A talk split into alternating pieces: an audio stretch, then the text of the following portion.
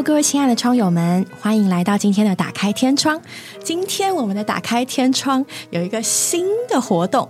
好，这个就是呢，当我们踏进酒楼大门之的时候，遇到了第一个人，我们要把他抓过来受访。今天被我们抓来的是这位 圆圆弟兄，弟兄，掌声，掌声欢迎！谢谢你接受我们的图集挑战，没错，会不会很紧张？呃，有点小错愕，没错，就是在就是大概三分钟前，他才知道自己要被受访。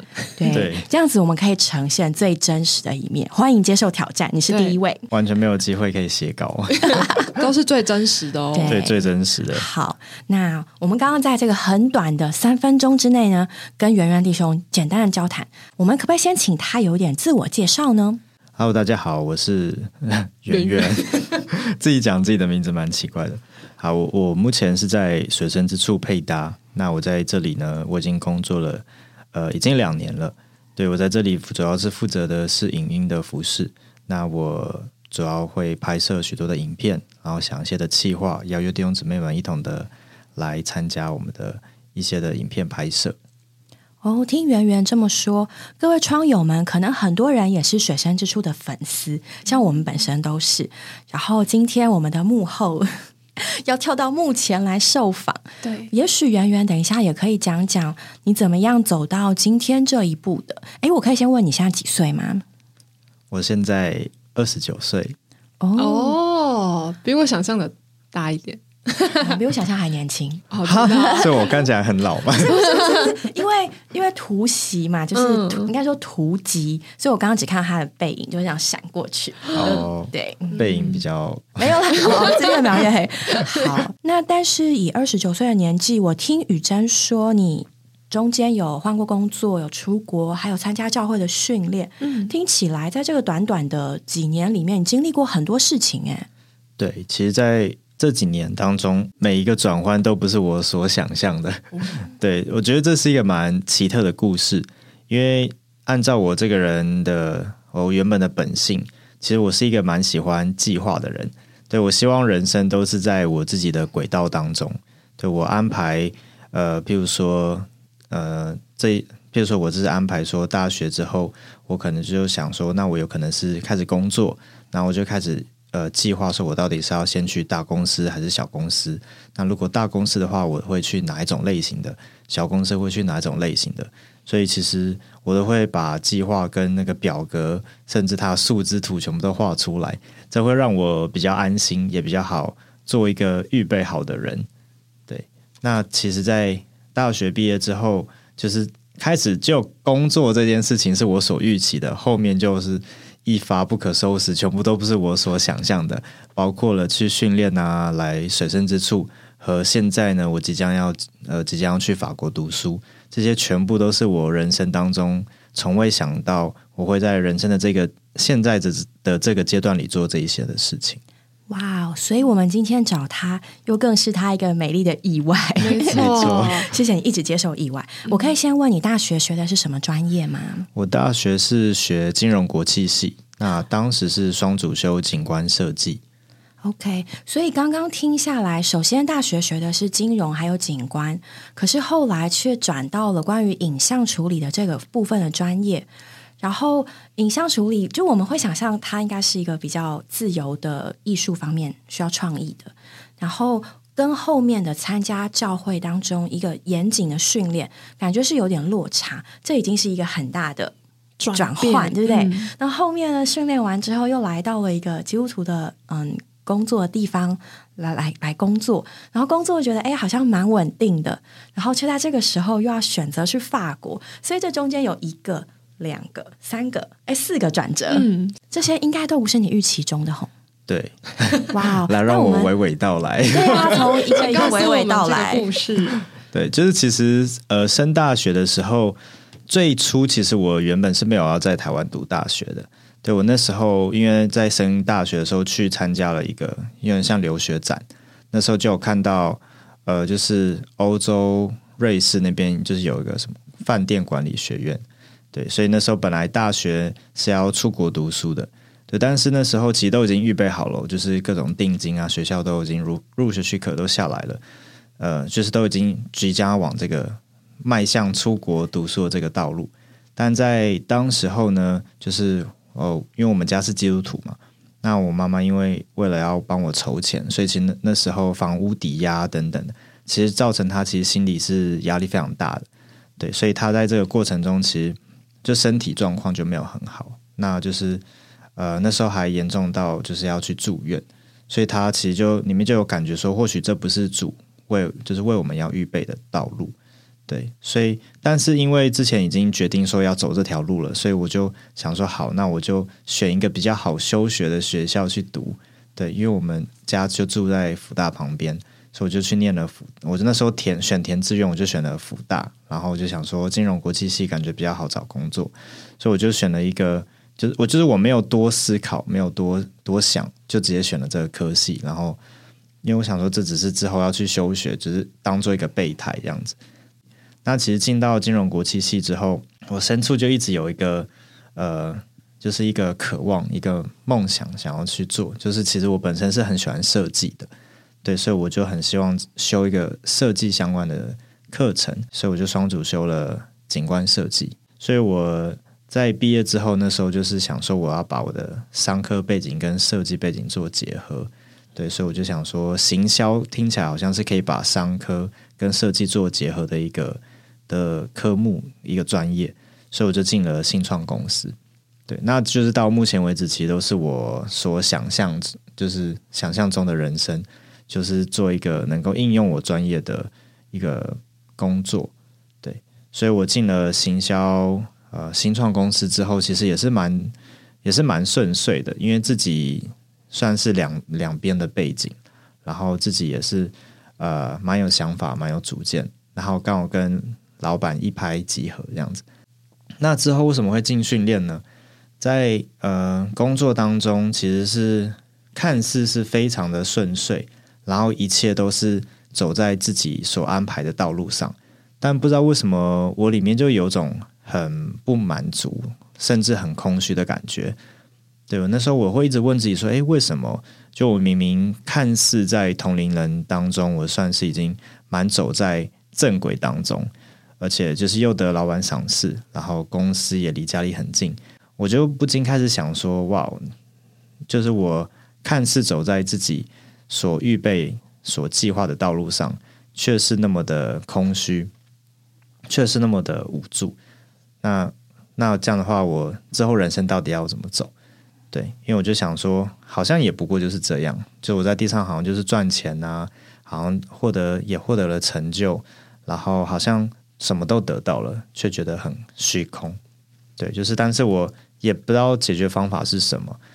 呃，就也是一直这样子过日子，所以那时候就把自己生活安排的非常的忙碌，想说在这个忙碌的话，就不会让自己去胡思乱想，就不会落到那个心思和感觉的里面。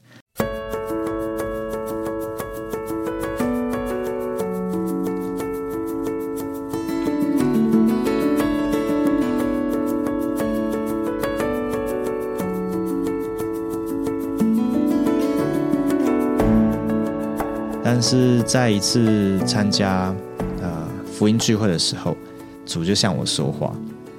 其实那只是一个大家应该都听过耳熟能详的诗歌，它就是呃诗歌内容说到：你的心虽比万物都大，但只有神能够使你得着满足。对我就发现说，哇，就是在呃人生的正进入职场、进入踏呃踏入社会的这个呃时刻。就是我们都会有很多的向往，很多的追寻，但是当我们追寻到的时候，发现尽是虚空。那那时候我就知道原因了，因为那首诗歌里面就说到，人的心比万物都大，但却只有神能够使你得着满足。对，就是我们会追寻许多的事物，但是我们最越追寻，我们只会越虚空。对，所以我当时候唱完这首诗歌，里面就有一种很深的感觉。对，没错，的确只有主才能够叫我们得到真正的满足。我刚刚听到这一段过程，其实蛮佩服的，因为你看，一开始是从你都规划好了，甚至细节都都做好计划了，但是突然呢，计划就变更，就变成本来要出国，但现在必须留在台湾。然后，嗯，进到工作之后，就是工作的不错，可是里面又有这种不满足。我刚刚听下来是发现，第一个我还蛮好奇的，就是圆圆弟兄，你在这些嗯未预期的事情发生的时候，你是怎么调试你心里面的落差的？它跟你刚刚后来提到的信仰有关系吗？那再来就是，嗯，除了外面不如预期，我们里面也会也会不如预期。因为像出国后来没有办法去，可能是外面的不如预期，然后后来过一过好像不错，但是又若有所缺，就是里面的不如预期。我想听听你在这两面的过程中，你是怎么调试你自己的呢？我自己本身是情感比较强的人，就是情感非常的丰沛，所以当这个不如预期的时候，我的情绪转折其实也是会非常的大。对我以前最最常发生的事情，就是每次在人生转弯口之后，我就有选择困难。我想说，到底我是要做 A 还是做 B 呢？然后做 B 的时候，我就会担心，那我走我做 A 是不是又会 A 是不是更适合我，或者是我走走 A，它会引领我去一个完全不一样的人生？我就会想很多。对，所以其实，在每个变变化呃和这个转弯口的时候，我都会非常的焦虑。但是我觉得，就如刚刚说的，就是这位神为我们所预备的，都是我们所不知道的路。然而，神他也会有，他也会亲自为我们预备所适合我们的。我觉得很奇妙的是，在基督徒生活的经历当中，倘若这条路是主为我所预备的，尽管它完全出于我的预期，但是我在走的过程中，我里面就会有一个确信，也会有一个把握，而且不知道真的是没有理由的，也不知道为什么，我里面就觉得很平安，就不会不会再去遗憾，或是不会再去想说为什么。我我会不会选 A 会更好？我会不会选 B 会更好？对我接下来想分享一下我接下来是怎么样进入训练的。呃，我当时候我就在想说，我下一个阶段该怎么走？因为那时候在那个工作也做了一两年了，我就想说，那我是要换成大的公司吗？还是看到我身边很多人都出国读书，还是我要出国读书呢？对我就我里面是这两个选项，但后后来又有第三个选项，想说还是我要去。打工度假，我以为是参加训练，对我正在等待。参加训练从来不是我的选项，OK，对对，没错，从来不是的选项。所以就是从小到大的儿童班，我就知道大家那种训练学员都会打给我。我想说，那他们怎么知道我的电话呢？就是我去如果去护照聚的话，聚会的话，或是参加什么呃集条，他们都会发那个心愿单。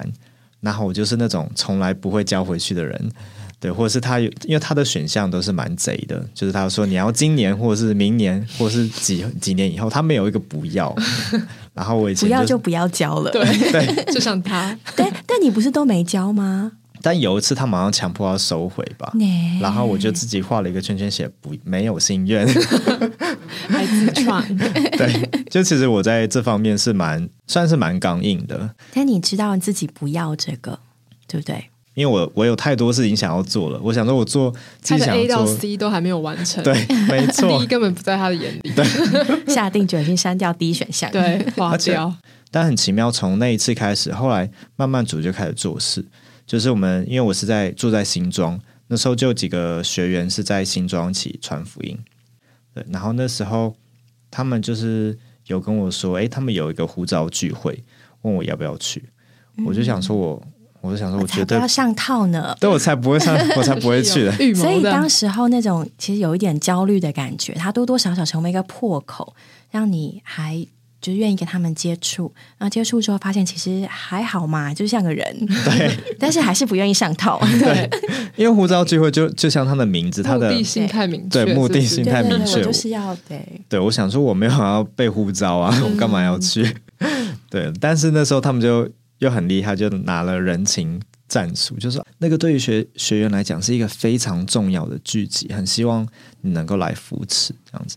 我那时候就觉得被这个感动，而且其实，而且你刚刚讲说他是一个重感情的人，嗯，所以可能当他用动之以情的时候，就比较容易被打动。对，没错。啊，主知道你需要什么，太奇妙了。反正就是我当天去护照聚会的时候，我还我记得我还大迟到。对，就是我迟到了半小时还一小时，所以现场全部都没有位置。我那时候好像就到被带到，我忘记是地下室还是就是反正就是不是哦，应该是三楼，反正就是不是主会场。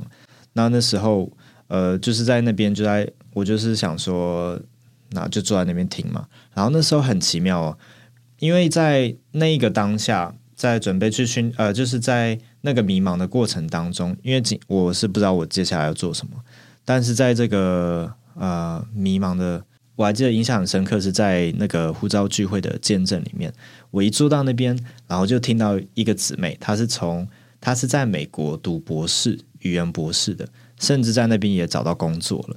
对，然后但是呢，她放下了一切，毅然决然的回来台湾训练。对，因为她看见这一切都要过去。对，就她在讲每一句话的时候，我都觉得哇，好像在对我讲话。因为她就在讲她怎么样想要去美国，因为大家都有个美国梦嘛。那我因为以国有以前也有去过美国，所以就是也一直有一个期盼再回去。对，但他讲的每一句话，我都我都很试图的想要去反驳，但是又反驳不了。就是发现他好像一直，他好像就有点像是我原本人生中的梦想的一个标杆跟典范，对，就是我，因为他想他过的生活就是我未来想要过的生活，在那边找一个工作，然后在那边呃赚很多钱啊等等的，然后很有成就，然后再凯旋归来之类的，对。但是呢，就是他讲的每一句话，我也深处也非常的认同，就觉得好像这一些东西也都会过去。